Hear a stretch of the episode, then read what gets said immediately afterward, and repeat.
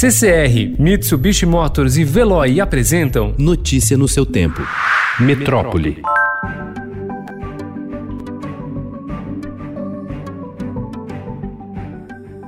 Os planos regionais para a reabertura econômica do Estado de São Paulo, que serão apresentados hoje, prevêem retomada escalonada das atividades conforme o risco de cada setor, em um processo que levará até sete semanas para ser finalizado e que dependerá do aval de autoridades de saúde do Estado. Na capital, Prefeitura e Governo negociaram flexibilização nas regras que irão permitir o início da reabertura. Mas a reabertura a partir do dia 1 ainda não é garantida. Ainda dependerá de gatilhos definidos pelo Centro de Combate à Covid-19 do Estado. Três meses após o primeiro caso de coronavírus no país, cerca de 900 mil brasileiros foram testados até o momento para diagnóstico da doença, segundo dados do Ministério da Saúde. Do total de 871.800 exames realizados na rede pública e nos cinco maiores hospitais da rede privada, quase 236 mil deram resultado positivo. O número representa menos de meio por cento da população. Especialistas ouvidos pelo Estadão dizem que pode ser cedo para iniciar a flexibilização em São Paulo. Isso porque a curva do número de casos e mortes por coronavírus ainda é ascendente e uma pessoa infectada pode transmitir a Covid-19 para outras três. O ideal, segundo os especialistas, seria flexibilizar a quarentena com a curva descendente e com a taxa de contágio em torno de 1. O Senado aprovou por unanimidade ontem o projeto de lei que permite que o SUS utilize leitos de UTI em hospitais privados no caso de pacientes com síndrome respiratória aguda grave ou com suspeita ou diagnóstico de Covid-19. O texto segue para análise da Câmara. Com 1.039 novas mortes pelo coronavírus registradas ontem, o Brasil se consolidou como o país com o maior número diário de óbitos do mundo, superando os Estados Unidos, que ocupavam até esse domingo essa posição. Segundo o Ministério da Saúde, o Brasil já acumula 24.512 mortes desde o início da pandemia e chegou à marca de 391 mil infecções, 16.324 em um dia.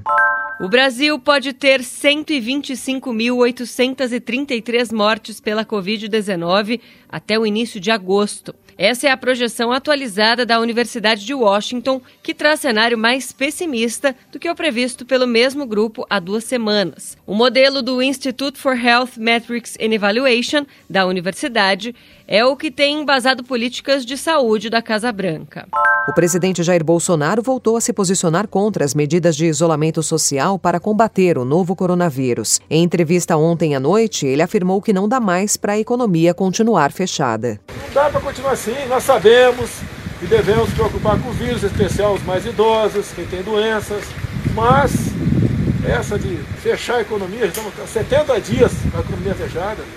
Um levantamento feito pela ONG Redes da Maré aponta indícios de subnotificação de infecções e mortes pelo novo coronavírus na comunidade da Zona Norte Carioca, onde vivem mais de 140 mil pessoas. Segundo a organização, até 18 de maio, foram registrados na região 193% mais doentes e 65% mais óbitos do que a contagem da prefeitura. A Secretaria Municipal de Saúde afirma desconhecer a metodologia do trabalho. Estudo feito pela Universidade Federal de Uberlândia aponta uma elevada subnotificação de mortes pela Covid-19 em Minas Gerais. A pesquisa mostra ainda que o primeiro óbito pela doença no estado pode ter ocorrido no início de março e não no dia 30 daquele mês, conforme diz o governo. Os pesquisadores, em levantamento que considerou registros de óbitos por síndrome respiratória aguda grave de 2017 a 2020, afirmam que entre janeiro e abril desse ano, em comparação com a média dos anos anteriores, foi verificado um aumento de 649% nas mortes por doenças desse tipo, ou seja, aquelas que apresentam sintomas parecidos com os da Covid-19.